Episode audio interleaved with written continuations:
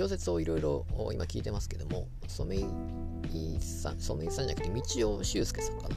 道尾修介さんの「いけない」ひらがなで「いけない」というものを聞いてみました、まあ、2が出たみたい、え出てるみたいですけどもそっちはまだ聞いてないんですが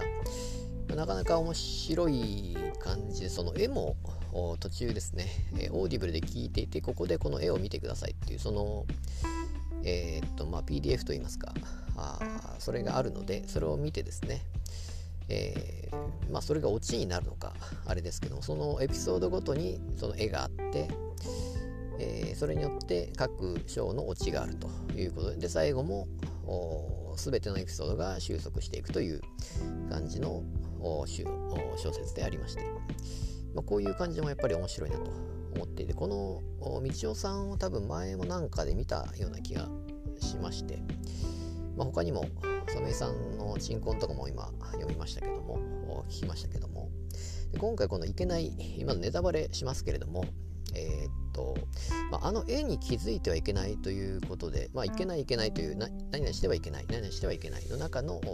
絵に気づいてはいけないということででこれ私は気づかなかったんですね。そもそも 絵が何て言うかなちょっと分かりにくかったんですよね。というのもうーんとなんだろうなスマートロックか。スマートロックを最初にもう多分聞いた後に多分見たんでしょうね。ずっと多分あれショーの最後であれば途中で見れたんでしょうけどもそれ見ないでショーの途中で見ないで最後までショーを見てから聞いてから、えー、絵をもう見たと。いうことなのでそのまあオチですよね。スマートロックを知ってからあ途中の絵を見たらですねもうあれがスマートロックだと分かってしまっている状態であれを見ると、うん、にもかかわらず話の中ではあの、まあ、首をつってるのがアコでみたいな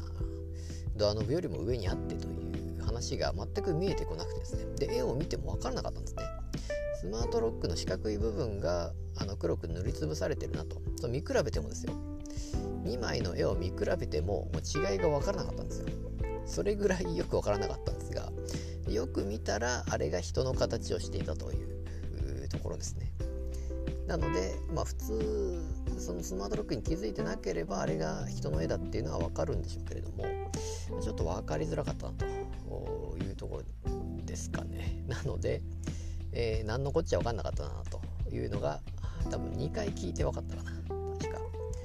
あなるほどなと、まあ、人の絵だったんかというところで。あとまあ最後のあれですよね。平和に平和ではないっていうことですよね、えー、何でしたっけ？何々してはいけない、えー、まあ結局平和ではなかったっていう感じの題名だったと思うんですけども、まあ、最後ああいう形で終わったわけで、えー、結局気づかなかったわけですよね。2人とも。2人とも結局気づかなかったわけだからあ変わってないと。何も変わってないので事件は解決してないわけですよね。解決してないから平和ではないっていう意味で合ってるのかどうかですね。